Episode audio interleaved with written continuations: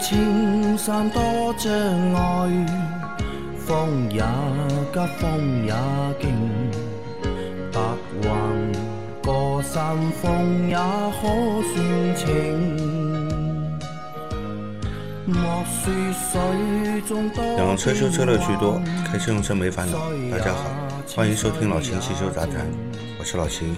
大家好，我是老秦的小工杨磊。大家好，我是阿 Q。好，我们今天的节目接着昨天继续。第一个问题，三位老师傅又来提问了。我的车是一十四代的轩逸啊，买车已经半年，四千九百多公里啊，马上做第二次保养了。联系了四 S 店的售后，请看聊天截图啊。请问壳牌的机油怎么样？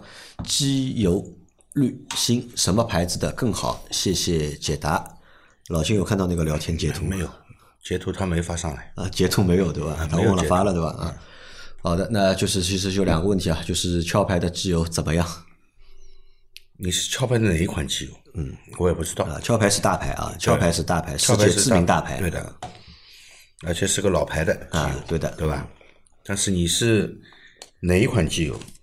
那么壳牌从这个九十几块的机油，嗯，一直到四五百块的机油啊都有都有，对吧？你到底是指的哪一款机油？嗯，我没看到截图，我没办法回答啊。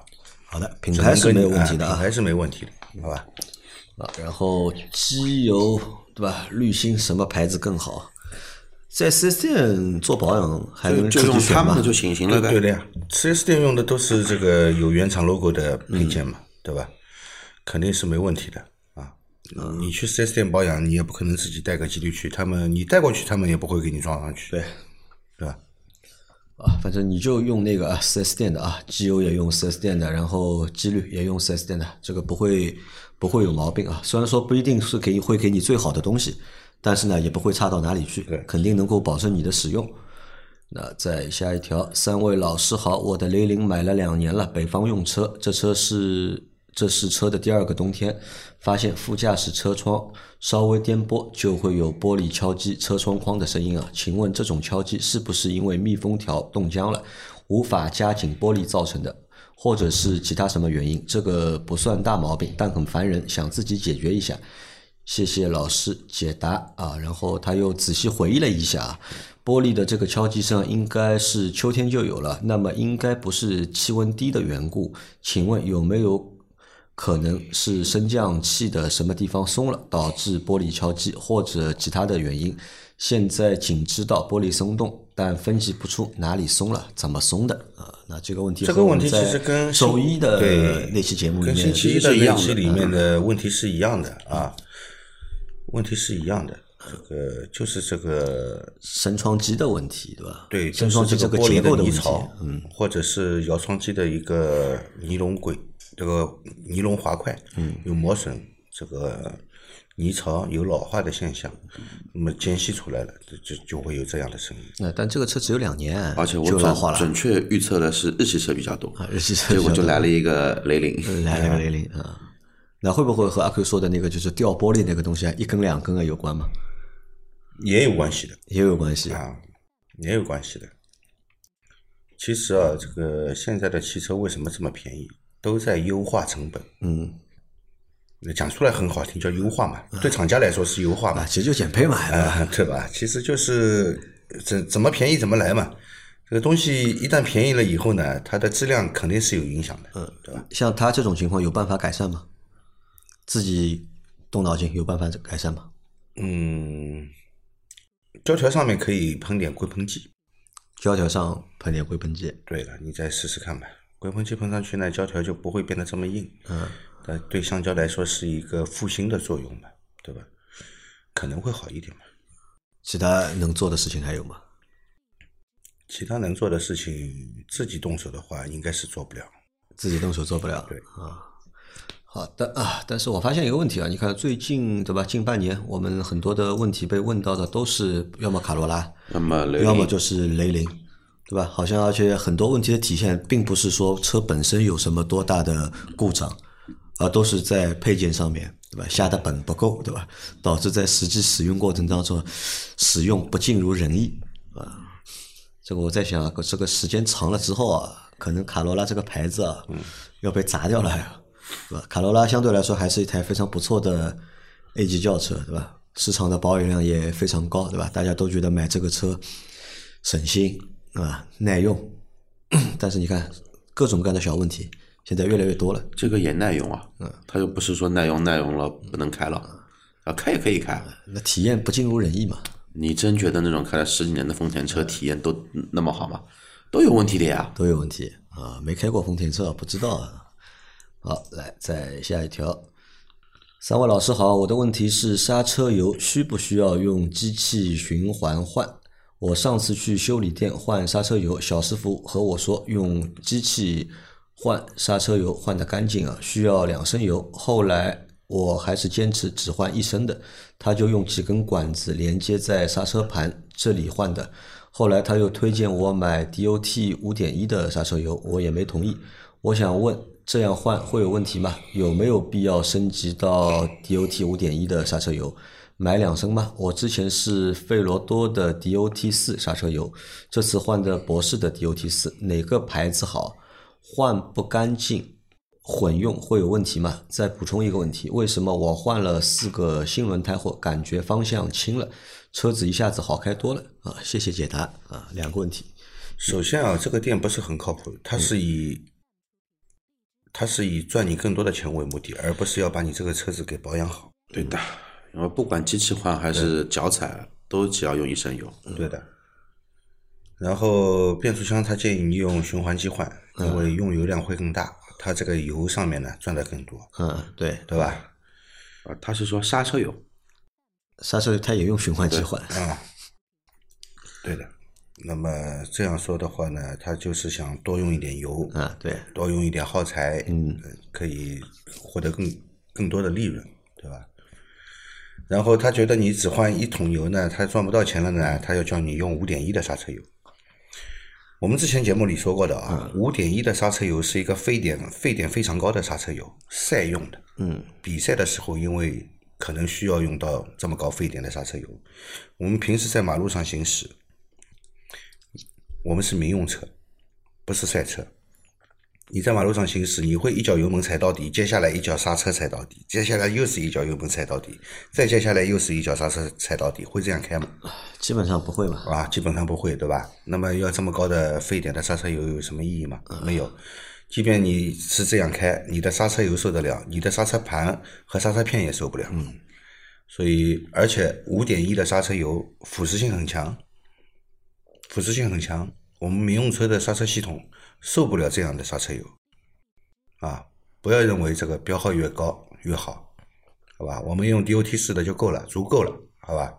啊，没有必要啊。然后不同品牌呢，费雷多的和博士的都是 DOT 四，嗯，这个有讲究吗？它标准是一样的，标准是一样的，一个执行标准，嗯，对吧？这没有多大区别，没多大区别啊。但是两种油最好不要混用，不要混用。每家人家做的，它里面的具体的配方会有有区别的，嗯，好吧。好的呃，然后四个轮胎换了，四个轮胎换了，感觉方向盘轻了，车子也好开了，嗯，那很正常，嗯，为什么知道吧？轮胎老化了以后，表面的橡胶也老化了，嗯，表面的橡胶老化了以后啊。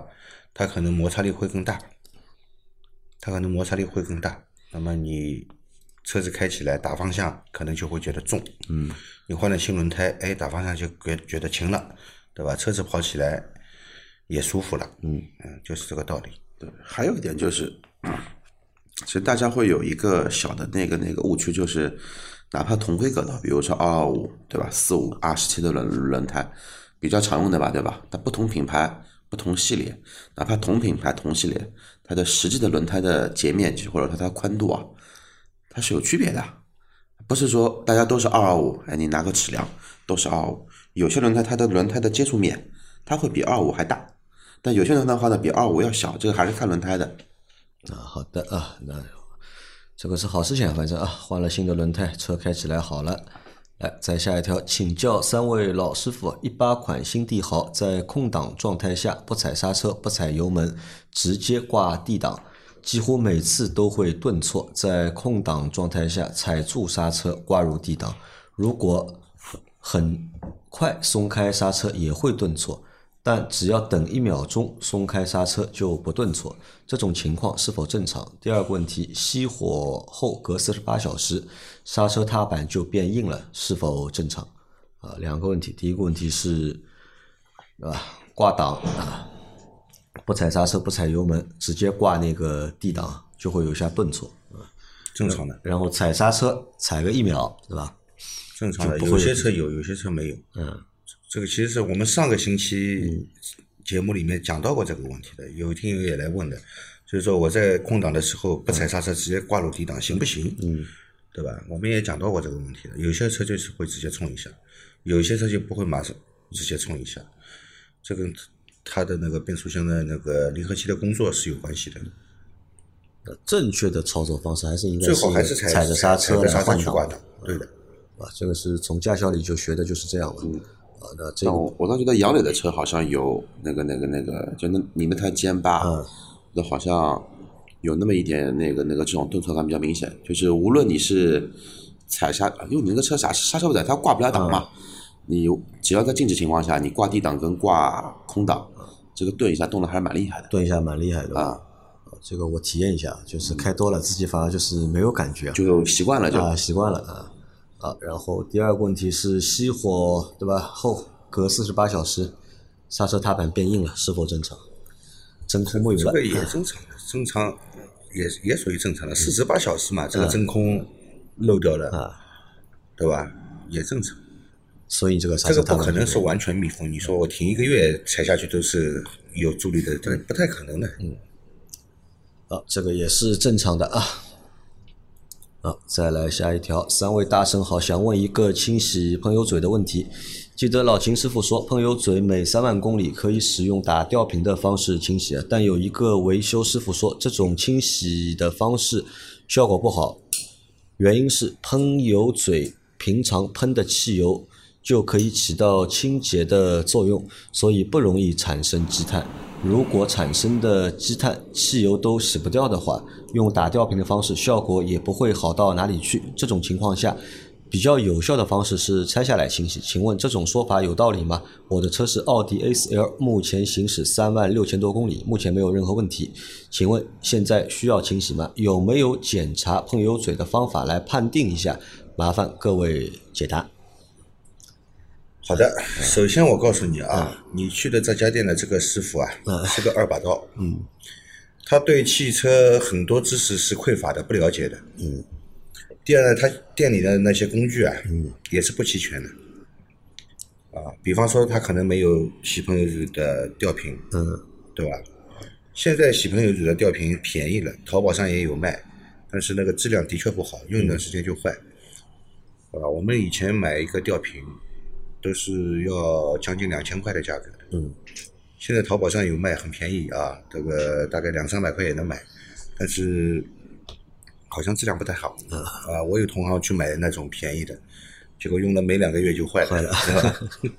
反正他从他这个字面上面听着好像还蛮有道理的啊。汽油嘛，本身就有一定的清洁能力嘛。这个事情其实我们之前的节目里面说过的，讲得很清楚。啊，汽油是清洗剂吧？是清汽油，比方说你可以把油漆洗掉，为什么？因为汽油是油漆的溶剂，嗯，对吧？它当然可以把它洗掉。那么为什么它本身是有一定清洗作用的东西啊，到最后喷油嘴还是会被被堵塞，嗯，会引起它雾化不好？为什么？这些胶质恰恰来自于汽油，嗯，汽油是没办法洗掉这些胶质的。洗的是胶质啊，对不是洗的积碳。对的，啊，这些胶质堵塞了喷油嘴的这个喷射孔，它如果汽油真的能把它洗干净的话，就不用洗喷油嘴了嘛，对吧？这些胶质恰恰来自于汽油本身，汽油里面会含有胶质的，汽油是清洗不掉这些胶质的，啊，所以要用专用的清洗剂。嗯，那么为什么用打吊瓶的方式呢？洗的彻底。打吊瓶是免拆的，我只要断开油路就行了，嗯，对吧？只要断开油路就行了。那么你说是免拆伤害小，还是拆洗伤害小？那肯定是免拆了那肯定是免拆伤害小了。拆洗的话，你会面临更大的风险，啊，有个拆还有个装，对吧？对吧？拆可能会有问题，对吧？啊，装拆也可能有问题。拆拆装拆坏了，装装装坏的这种事情多的是，嗯对吧？我当然是免拆的最安全。嗯但是虽然是免拆，它施工也是有要求的，要规范，否则会引起火灾的，把车子烧掉的也有，对吧？这让我想到我曾经的一家工作单位烧掉一辆车的事对，情。我觉得你曾经的那个工作单位啊，他妈的什么事故都有，对吧？正常的呀，经营性公司嘛，遇到问题很那正常的那家店还。开着吧？现在还开着，还开着生意还是一如既往的好。啊，对吧？所以操作要规范，使用的设备也是要一个怎么说呢？要比较好的设备吧，你不要去买这种便宜货，便宜货到时候出了事情，这个就是大事情了，嗯，对吧？所以说呢，这个肯定是要打吊瓶的。我说的是四万公里，你可能记错了，我说的3万公里是四万公里清洗啊啊，。老兄问你啊，那是拆洗贵还是打吊瓶贵？拆洗呢，你用什么清洗剂呢？拆洗它肯定是用花清剂洗嘛，嗯，花清剂肯定便宜的，嗯，对吧？那么专用的清洗剂，因为它是要经过发动机燃烧，还要通过三元催化排放的。首先，你不能对三元催化造成伤害，嗯，对吧？如果你用化清剂去洗，化清剂也能燃烧，嗯，对吧？但是三元催化和氧传感器肯定要损坏的，嗯，是不能用的。那么从材料成本上来说，清洗剂成本来说，肯定是打吊瓶会贵打吊瓶会贵一点。啊，但是它拆下来拆这么多东西，它不收你人工费吗？你能便宜到哪里去呢？而且你冒更大的风险，冒更大有风险意思吗？喷油嘴拆了以后漏油的多了，啊，这个漏的是汽油啊。嗯，你如果没检查出来，车子开开烧起来了怎么办？好，那然后第二个问题啊，它的就是奥迪 A4L 目前行驶三万六千公里啊，需要清洗吗？怎么去有没有办法检查这个喷油嘴是否需要清洗你？就每四万公里清洗一次。你要检查，你怎么检查？拿个显微镜看一下。弄个内窥镜进去看，要么就拆下来看，对吧？每四万公里清洗，这个是维修之中得到的一个经验。基本上四万公里啊，它的雾化也会不好了，嗯啊，那么清洗一下，雾化更好，对吧？好的啊，到四万公里啊，你的车可以去洗一下啊。然后再下一条，老板买了奥迪 R 八，请问这种车使用和保养上有什么要注意的？没什么要特别注意的，按照这个保养要求来保养，按照手手手册上面有的，对的，去看一下。大家都是人，对吧觉？得大家都是人根据这位小吃喝伙伴的拉撒都一样的。小伙伴的网名啊，我觉得这个我们不要回答的这么一本正经，对吧？我倒觉觉得，呃，要注意什么呢？注意两两点：一呢，帮你的老板呢买一点那种肾保健，对吧？肾要多补补。二的话呢，这个车子的顶棚啊，建议换个不锈钢的，不然呢，小姐姐的腿啊啊，，容易被戳穿掉。老是要把高跟鞋顶上去呢，这个老是要换顶很麻烦的，对吧？最好呢，挡风玻璃呢做一层加固，呃也弄成铁栅栏，阿爸几门的？两门的呀，两门的啊，两门的啊，阿爸是超跑呀，我知道方便嘛。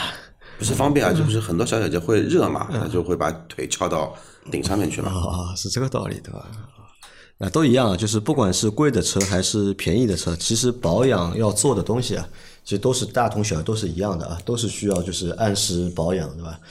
十万的车要保什么，对吧？一百万的车也要保什么，这个都是一样的啊，没有太大的区别。然后一条保险买买全啊，保险买买全，万万一要炫耀的时候，这个虽然它是四驱，但是它的四驱的话呢，前轮最多只有百分之三十的驱动力，也就说人话，就这个车开起来的感觉啊，更像一台后驱车。嗯，比如说一旦说这个操控不稳啊，就该撞还是撞。